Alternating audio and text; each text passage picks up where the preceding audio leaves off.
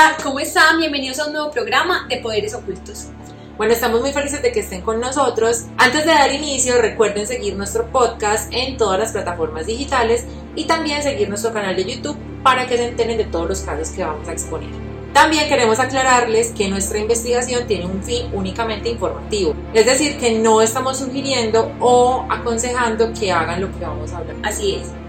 Ahora sí comencemos. El día de hoy hablaremos sobre la Deep Web, que en español traduce Internet profunda o Internet oculta. En esta aparece todo el contenido de Internet que no está indexado por los motores de búsqueda convencionales. Normalmente todos navegamos a través del Internet que llaman Surface Web, eh, que es como el Internet superficial, a través de los buscadores de Google, Yahoo o Bing.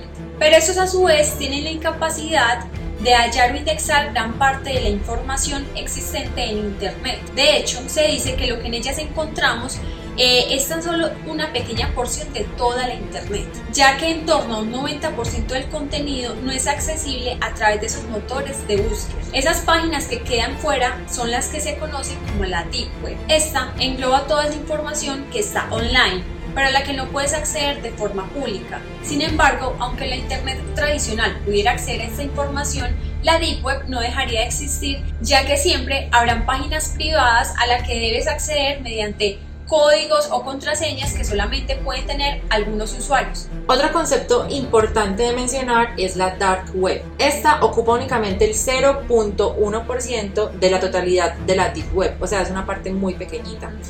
Esta es una porción de Internet intencionalmente oculta a los motores de búsqueda, con direcciones IP enmascaradas y accesibles únicamente desde un navegador especial. La Dark Web, por lo tanto, forma parte de la Deep Web, pero son diferentes. La Dark Web es el contenido que puedes encontrar en diferentes Dark Nets que son cada una de las redes a las que puedes acceder únicamente con programas específicos. La más popular de todas es Tor, pero también tienes a Freenet, I2P y ZeroNet.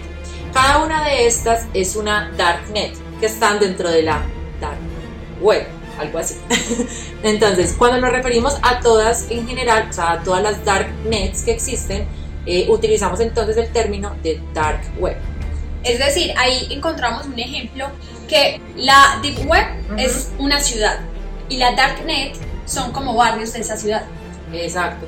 Todas forman parte de la deep web, pero hay unas más oscuras. Forma parte de ese todo. Exacto, son como más pequeñas y oscuras. Exacto. Bueno, algunos motivos entonces por los cuales los motores de búsqueda convencionales, como Tefa lo mencionaba, Yahoo, Google, bueno, todos los que ustedes ingresan, no pueden indexar estas páginas son los siguientes. Por ejemplo, eh, se comparten documentos o información ocultas como datos eh, que no son públicos o documentos privados. Es más que todo usada por los cibercriminales. Otra de las razones es que digamos que son páginas dinámicas las cuales vienen eh, desde un formulario. Entonces digamos estás, no sé, llenando un formulario de Google normal y eso llega y te genera otro link. Es el link aparte digamos que no viene de ninguna parte, o sea, viene de un formulario que después se va a borrar, entonces son páginas también dinámicas. También hay contenido de acceso restringido al cual debes ingresar por medio de contraseñas por un captcha, por ejemplo, también hay contenidos ocultos intencionalmente que requieren pues como un programa o un protocolo especial para poder acceder.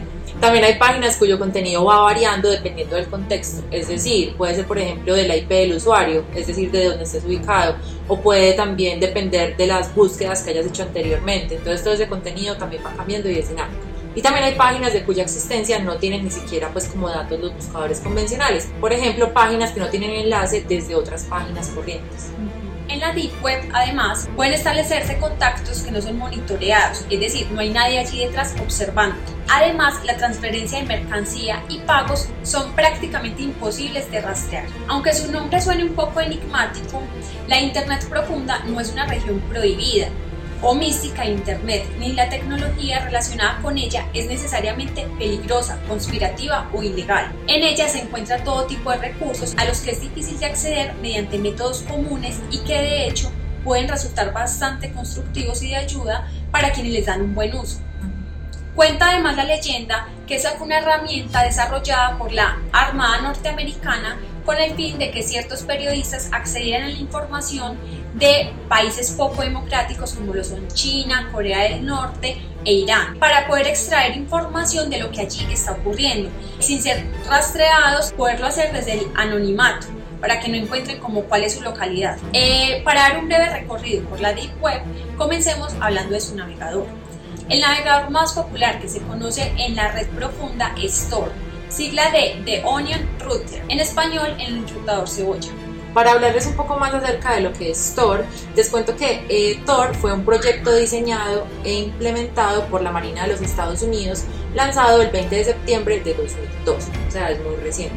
En la actualidad, el proyecto subsiste como The Tor Project. Es una organización sin ánimo de lucro que permite que millones de personas en el mundo tengan libertad de acceso y expresión en Internet, manteniendo su privacidad y anonimato. Bueno, la principal característica de este navegador es que cuando estamos navegando en él, nuestra dirección IP de origen no se muestra, es decir, no es pública o sea que no nos pueden rastrear ni pueden ver desde dónde estamos accediendo, que digamos que es una de las cualidades que más les gusta a las personas que navegan allí. También debemos tener en cuenta que es de baja latencia, es decir, que es bastante lento al cargar las páginas, no es como la red convencional o el internet convencional que conocemos, sino que las páginas cargan muy lento. Esto es debido a todas las capas como de cebolla, como te lo mencionaba, que él debe estar pasando información de una página a otra y digamos como ir quitando cada capita de la cebolla. Es por eso que es tan lento. La Deep Web tiene diferentes formas de ingresar y diferentes herramientas, también diferentes navegadores. Como les mencionaba anteriormente, está Freenet, está Project, está I2P y ZeroNet pero digamos que Tor es como la más empleada ya que tiene más integración en el mercado con un 90% de acceso por parte de los usuarios. El diseño que van a encontrar en Tor, la verdad, eh, se ve muy anticuado y parece que estuviéramos navegando, no sé, hace por ahí dos décadas. Esto se debe a que como ellos tienen que estar cambiando constantemente los links de las páginas, no digamos que no invierten mucho en el diseño porque igual son páginas que pues, van a caducar porque las cierran, porque se venden cosas bueno. Entonces digamos que las páginas pues no le dedican mucho diseño. El funcionamiento interno de este navegador es mediante un enrutamiento a capas como una cebolla, que se hace de un nodo a otro mediante claves de acceso. Algunas son públicas y otras son privadas. Y como última característica encontramos que la información de esta red eh, viaja por paquetes cifrados. Bueno, la instalación de este navegador es muy sencilla, prácticamente es como la instalación de cualquier programa. Solamente accedes a Google, pones la página en el buscador de torproject.org y allí procedes a instalarla y luego a ejecutarla después de haber aceptado cada uno de los permisos. Esto tarda máximo dos minutos en realizarse. Cuando lo logres instalar, simplemente te vas a dirigir entonces a Tor y allí podrás validar primero que tu IP no va a coincidir a la real. Es decir, si estás por ejemplo en Colombia, tu IP va a ser falsa, va a aparecer como si estuvieras en México. Podrás allí buscar información a través de URLs como Boca a Boca, Bastevin, Hidden u otras como Black Market, donde encontrarás en esta toda clase de mercados. Esta última categoría advertimos que es usada para fines ilícitos. Algunos de los datos más importantes a la hora de usar la Deep Web son los siguientes. Antes de acceder a este navegador es necesario saber que para que Tor nos dé acceso a la página eh, se tarda un instante mientras logra como reconocernos y sacarnos un poquito de ese anonimato. Para emplear la Deep Web es necesario tener algunos conocimientos muy básicos sobre el informática. Debes saber que no puedes aceptar ninguna de las cookies que te van apareciendo. Eh, si decides descargar un archivo, una imagen, una fotografía, lo puedes hacer, pero lo importante es resaltar que no lo debes abrir mientras tengas el navegador en uso, para que no le des permiso a un troyano, es decir, a un virus de que acceda a tu máquina. Las compras que allí se realizan son únicamente a través de criptomonedas, la más usada es el Bitcoin. El proceso de compra es bastante sencillo, casi que igual al que haces en cualquier navegador tradicional. Eh, solo debes darle clic al botón de comprar y verificar que el vendedor también tenga un correo válido, es decir, que termine en .onion. Para ello debes crear un dominio y un correo en los servidores especiales donde lo puedes generar. Entonces, eh, bueno, como Tefa lo mencionaba, debemos saber pues como que existen muchos riesgos si no utilizamos ciertos mecanismos de protección, por ejemplo, como usar una VPN o una máquina virtual. Estas son herramientas a las cuales puedes acceder fácilmente desde tu computador, las puedes buscar en Google y te van a salir muchas opciones de máquinas virtuales o de VPNs que puedes usar para proteger pues como tu, identidad. También hay que tener especial cuidado de descargar un contenido desde allí, ya que la mayoría de ellos podrían ser malware, quedaríamos expuestos a algún tipo de virus troyano, como te lo mencionaba, que podrían terminar con dañar nuestra máquina y también, eh, digamos, cuando dañan la máquina pueden pedir dinero a cambio de que la vuelvan a salvar. Entonces, una extorsión. Total. Sí.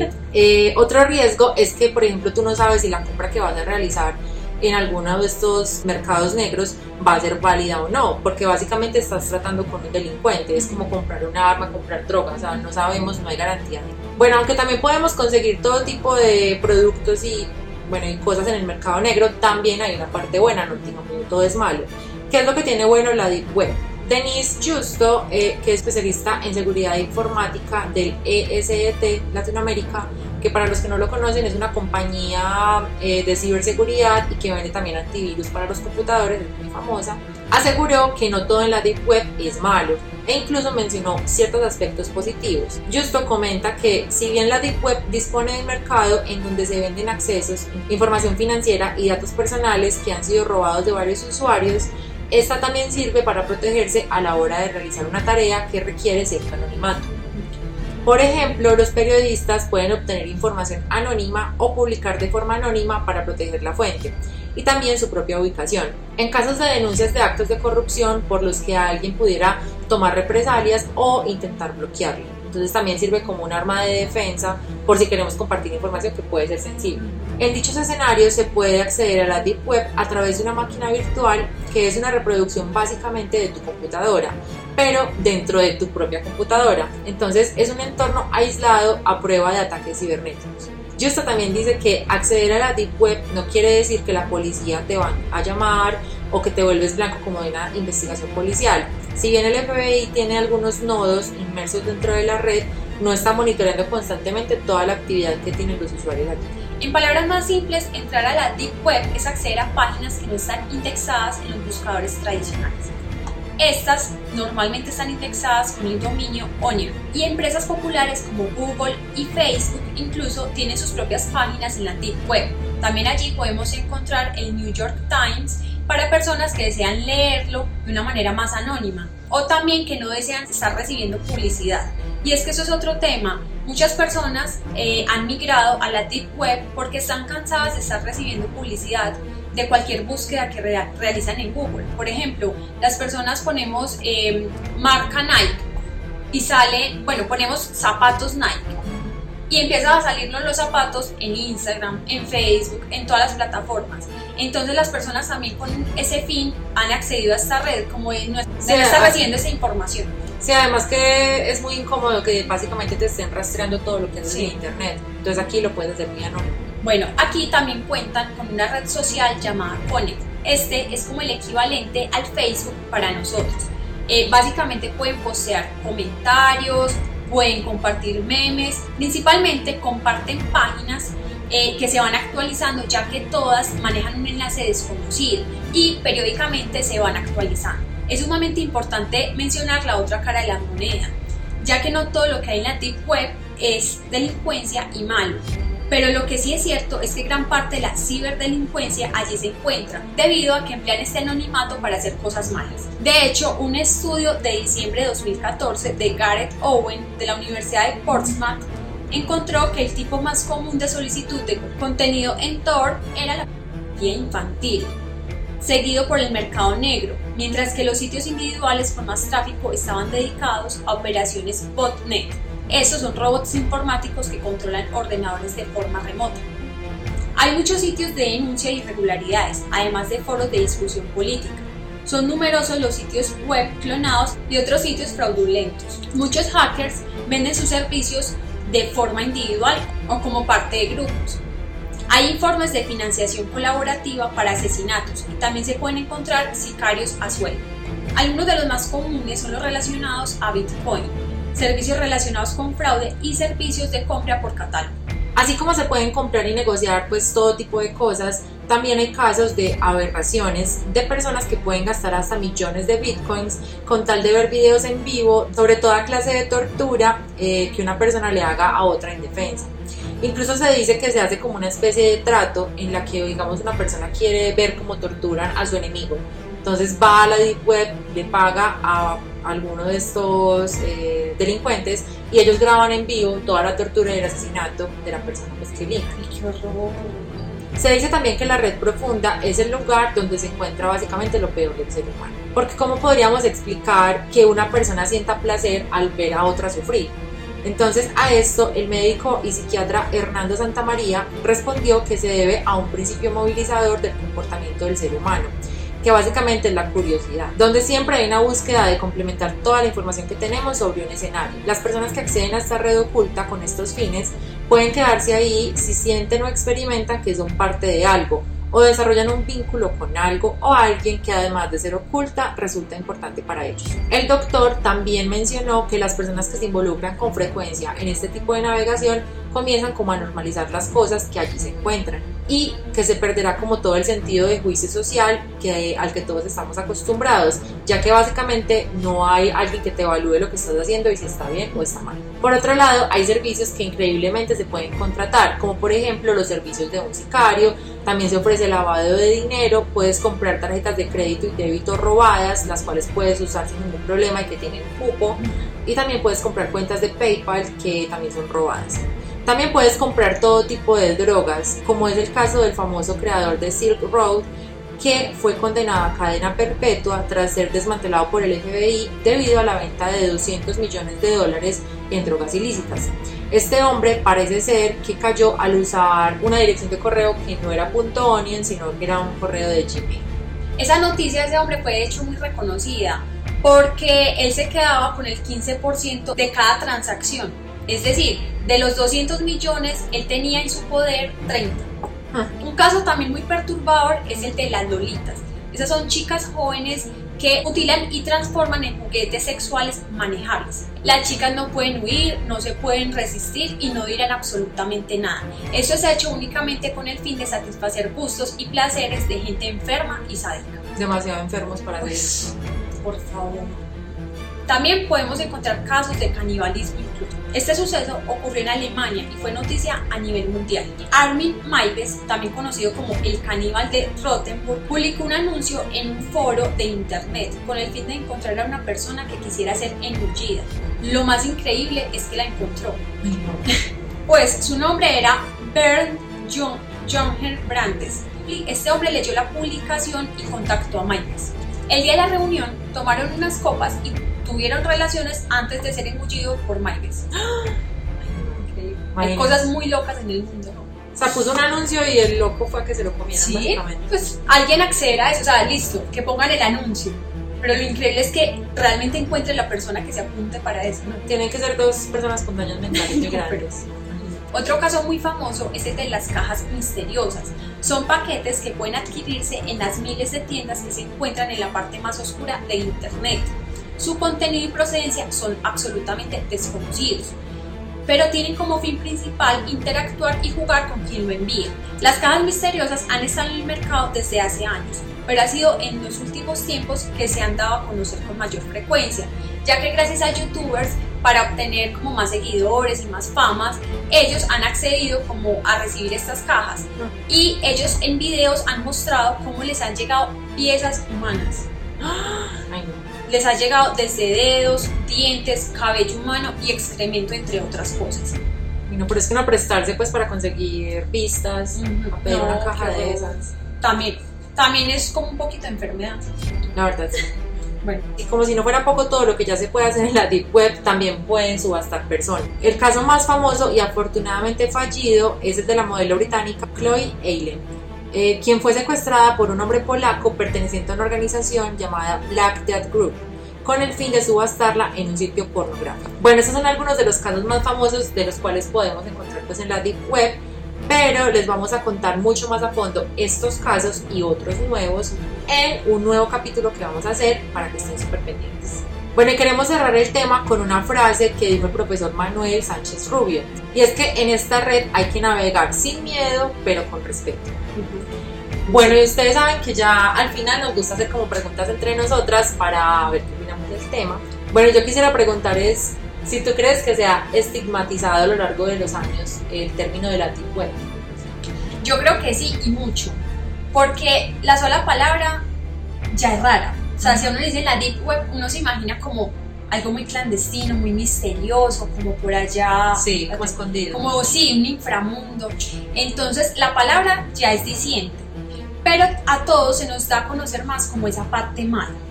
Que los asesinatos, que la venta de armas, que todo lo relacionado con lo ilícito. Y si bien es cierto, pero yo lo comparo como con un yin yang.